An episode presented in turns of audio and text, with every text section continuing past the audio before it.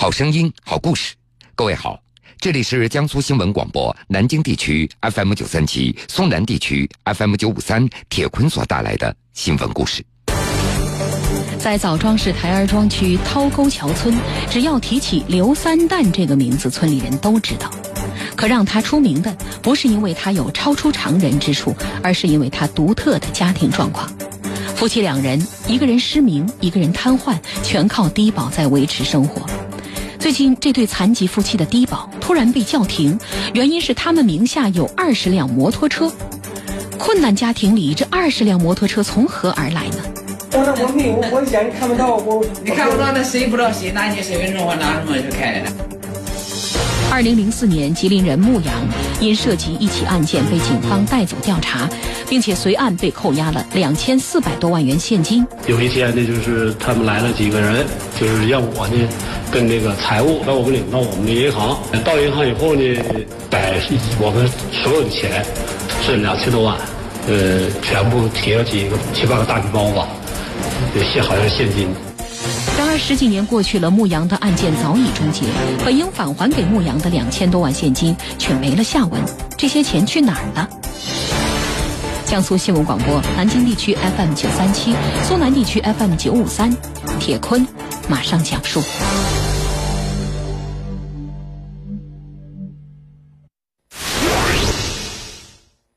走路，在咱们平常人看来，这最简单不过的一个行为。对家住在山东枣庄市台儿庄区涛沟桥村的刘三蛋来说，那是非常艰难的一个事儿了。每次外出，他只能够借助手中的竹竿才能够完成，因为他双眼的视网膜全部脱落了。我眼睛现在就是两个眼，就是视网膜两个眼都脱了。视网膜脱啊啊，两个眼睛都脱落，现在什么都看不到。刘三蛋说了。他的双眼那是在十多年前就完全失明了。妻子周志梅虽然眼睛没有问题，但是出门也是同样的困难。这腿这腿不能走，这手干什么都不费劲。夫妻二人，一个是双目失明，一个是双腿瘫痪，一家人只能够靠政府的低保在维持生活。这样的低保生活已经维持了八九年了。给我办的有八九年了，还没看一个月啊。每个月三百多块钱的低保，看着不多，却能够勉强维持一家人的基本的开销。然而，就在几天之前，一个突然下达的通知，瞬间让这对夫妻犯了愁。就是俺俺村里这个，这个就是这个民政局说，他他就给我这么讲的，他说下个月有可能就给你停了，还的，他还没给我解释，你看我你怎么能？这样的一对患难夫妻，这低保为什么会突然被叫停呢？为了调查清楚其中的原因，记者就陪同刘三蛋来到枣庄市台儿区批庄镇民政所了解情况。这不叫啥名吗？哦，这边是多少辆啊？这是？这不一辆、两辆、三辆、四辆，这四大名人都是用他的开的，用他户开的。哦。枣庄市台儿区批庄镇民政所的这位工作人员说，最近民政部门在清查低保户的时候，发现刘三蛋的名下有七辆载货三轮摩托车。他的妻子周志梅的名下则有九辆载货摩托车。按照农村低保的政策，拥有多达十六辆三轮摩托车的刘三蛋夫妇将无法再享有低保待遇了。所以在批庄镇民政所看来，这对夫妇是不能够再吃低保了。这上面查出来了，但你有你有都有查了，你按这上面你还能吃低保吗？一直在吃低保的刘三蛋夫妻两个。一个双目失明，一个双腿瘫痪，他们怎么会拿出这么多钱购买十六辆载货摩托车呢？而夫妻俩的答复更让记者感觉到意外。刘三蛋斩钉截铁地说自己没有摩托车。我电动车的这个三轮车吗？没有。在枣庄市台儿区批庄民政所，工作人员告诉刘三蛋，之所以停他的低保，是因为他和妻子名下有十六辆载货三轮摩托车。这样的说法让刘三蛋不能够接受，不是吗？他跟妻子明明就没有经济和劳动能力，根本就买不起，也用不上这么多的三轮车。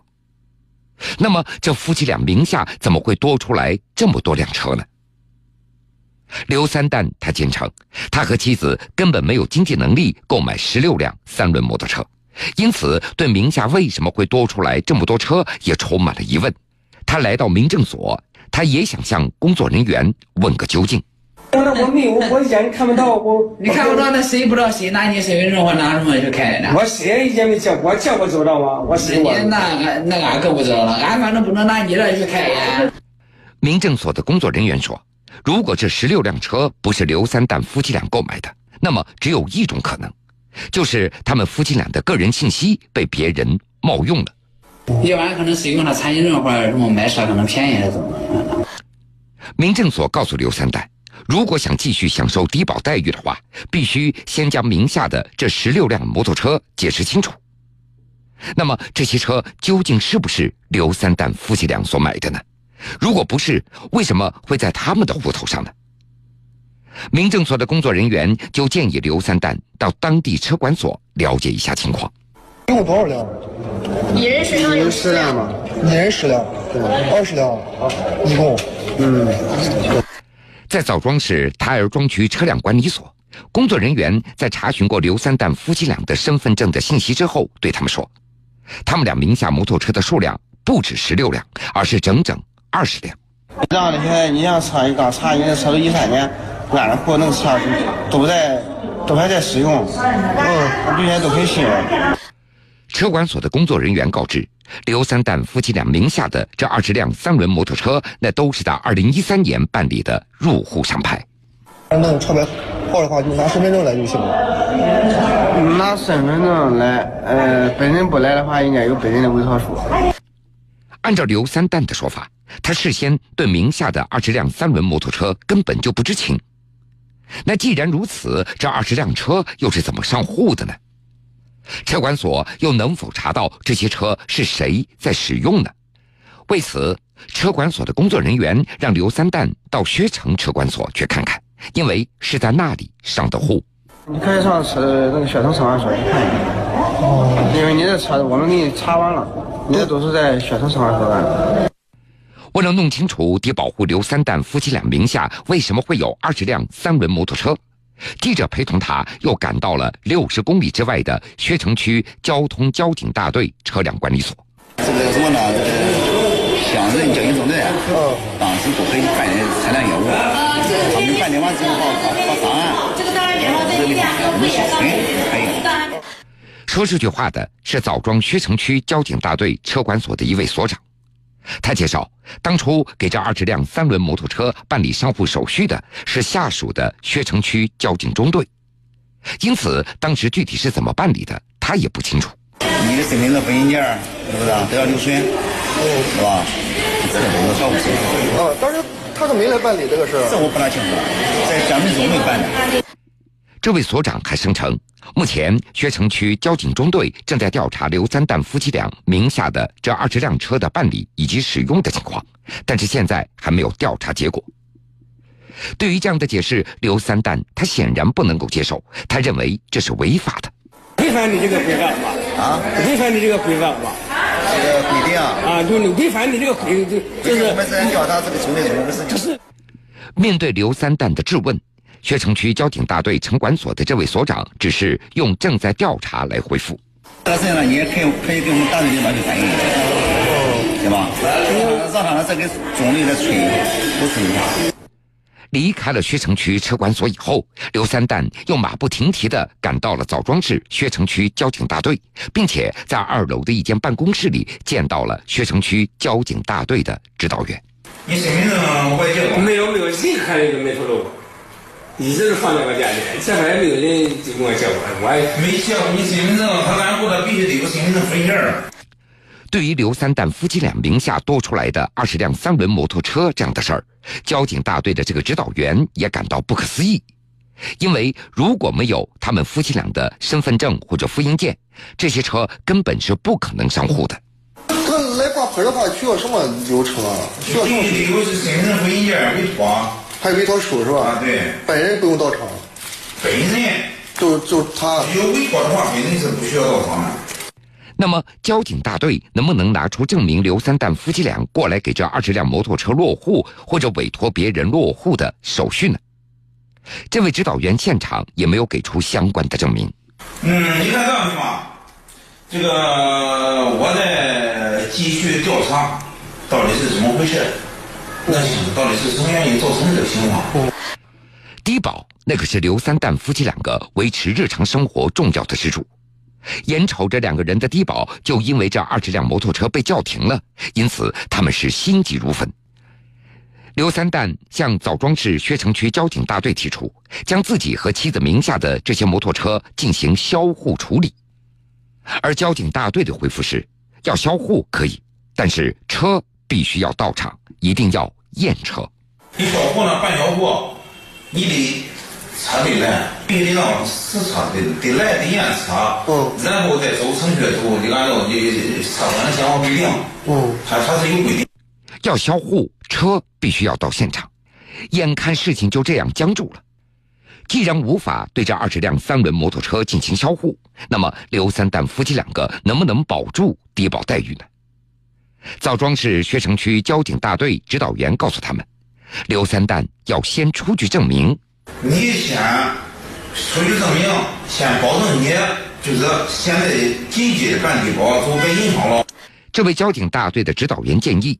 说刘三蛋先到当地的民政局协调一下，看能不能先保住低保的待遇。这二十辆摩托车为什么会落在刘三蛋夫妻俩的头上？他们将继续调查。我们一定要想办法去解决这个事，这个放心。哦，不论我们去想什么办法。但是呢，前提得是在这个合理合法的状态下。在得到薛城交警大队的承诺以后，刘三蛋就离开了薛城，并且在记者陪同下再次返回六十公里之外的台儿庄区民政局。那民政这部分有什么办法，就是能够让那个不再那个什么，让他继续享受这个低保？他